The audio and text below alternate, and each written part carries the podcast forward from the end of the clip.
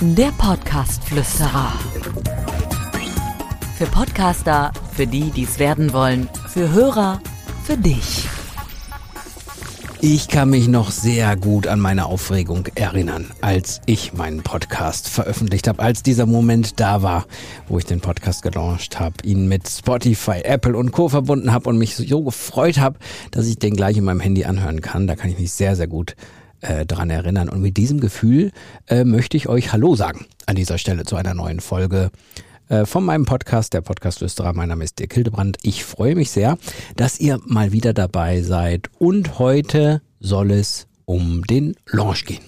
Mir fällt gerade auf, ich bin wirklich ein bisschen aufgeregt. Oh, Mensch, das ist hier, äh, habe ich mich so reinversetzt in die damalige Zeit, dass ich tatsächlich ein bisschen außer Atem bin. Naja, egal. So, was ist beim Launch zu beachten? Beim Launch äh, gibt es natürlich viele Dinge, die sehr, sehr wichtig sind. Hm, das allererste, was wichtig ist, ist, dass man nur einmal, und das ist wirklich auch so, so nur einmal, die Gelegenheit bekommt, sein bisheriges Netzwerk mit dem neuen Marketing-Tool Podcast zu konfrontieren. Das ist nicht ganz unwichtig, denn das eigene Netzwerk ist ja hinterher der Multiplikator, dass der Podcast dann auch äh, Reichweite gewinnt. Denn nur wenn dein Netzwerk äh, den Podcast toll findet, ähm, sie zum Beispiel zu Gast sein wollen in deinem Podcast oder die deinen Podcast teilen, kann der Podcast Reichweite gewinnen. Es sei denn natürlich, jemand äh, findet so bei Spotify einen Podcast, darüber geht's natürlich auch. Aber in erster Linie beim Launch ist das eigene Netzwerk wichtig. Und das kann man nur einmal mit dem neuen Podcast konfrontieren. Deswegen ist es nicht ganz unwichtig, dass man nicht einfach äh, einen Tag sich aussucht, den Podcast dann veröffentlicht und sagt, so Leute, da ist er, hier gibt's den Link zu Spotify, hier gibt's den Link zu Apple, jetzt seht mal zu. Nein, man sollte das ein bisschen zelebrieren. Im Idealfall. Das heißt, man äh, fängt so eine Woche vorher an, ist meine Empfehlung, vielleicht anderthalb Wochen, und sagt schon mal Bescheid hier, Leute, es gibt bald einen neuen Podcast, könnt ihr euch schon mal drauf freuen, nächste Woche oder in anderthalb Wochen geht's los, dann könnt ihr da draufklicken und äh, ihn euch anhören. Das finde ich erstmal wichtig, dass man so eine Launch-Phase macht. Und ähm, die Launch-Phase ähm, sollte dann natürlich in den Social-Media-Kanälen eben angekündigt werden, die, die man hat. Das zweite beim Launch ist wichtig, ähm, und das ist auch meine völlige Überzeugung, ich würde immer genug Content am Anfang veröffentlichen. Ich würde niemals einfach nur eine Folge machen oder so. Maximal kann man den Weg gehen, dass man eine Art Trailer hochlädt, als, als Teaser, als Lust machen und danach dann eine Zeit lang wartet, bis die ersten Folgen veröffentlicht werden. Ich würde aber immer mehrere Folgen am Anfang hochladen, damit die Leute auch was zu hören haben. Weil ich finde, es gibt nichts Schlimmeres, als dass man ähm, nur eine Folge hören kann und danach dauert es erst wieder, bis man was, was, was wieder hören kann, mehrere Folgen. Das, was auch passiert, ist, ähm, es entstehen mehr Touchpoints am Anfang.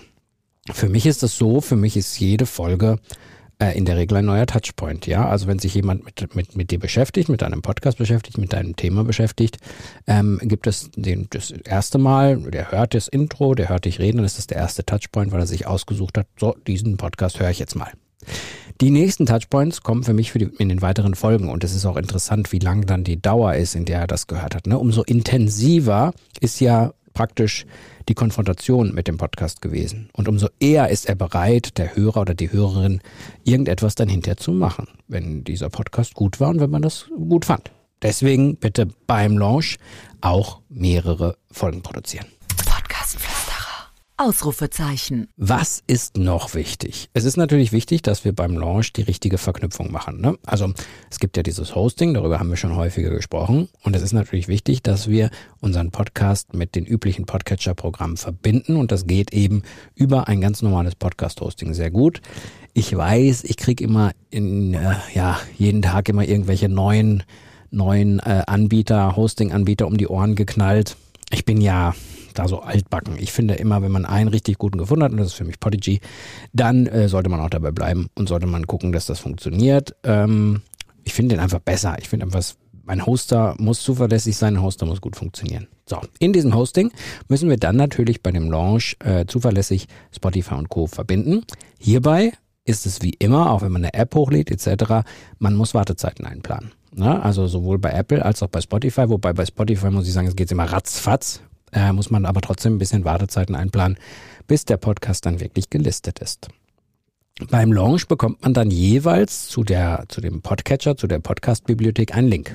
Ja, das heißt, ihr habt einen Link für euren Podcast, der eben bei Spotify ist. Ihr habt einen anderen Link, der ist bei Apple.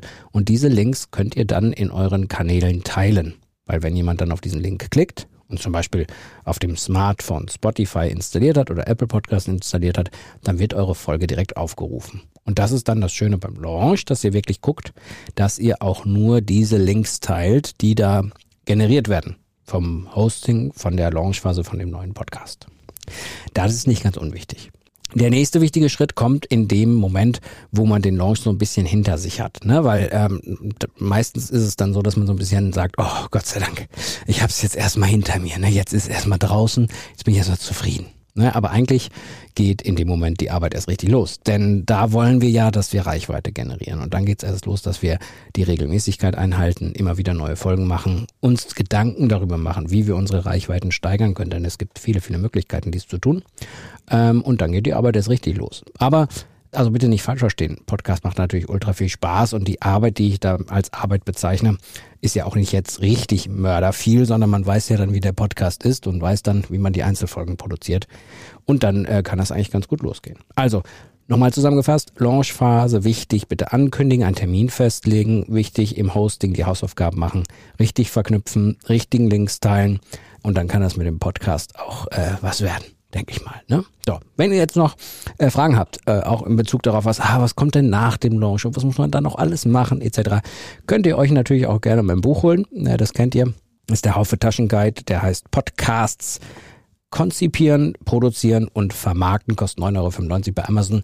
Link findet ihr in den Show Notes. Da könnt ihr auch gerne nochmal reingucken. Da gibt es so eine Übersicht, was man alles machen muss. Äh, in den jeden einzelnen Details, auch was die Vermarktung angeht, auch was man zwischendurch beachten muss, Technik etc., findet ihr da alles nochmal in Ruhe aufgelistet. Ja? Könnt ihr gerne mal reinschauen, könnt ihr euch holen. Würde mich freuen, wenn ihr das macht. Und natürlich, wenn ihr das nächste Mal wieder einschalten würdet. Ja, macht's gut. Bis dann. Mein Name ist der Gildorand. Ich freue mich aufs nächste Mal. Ciao. Der Podcast-Flüsterer.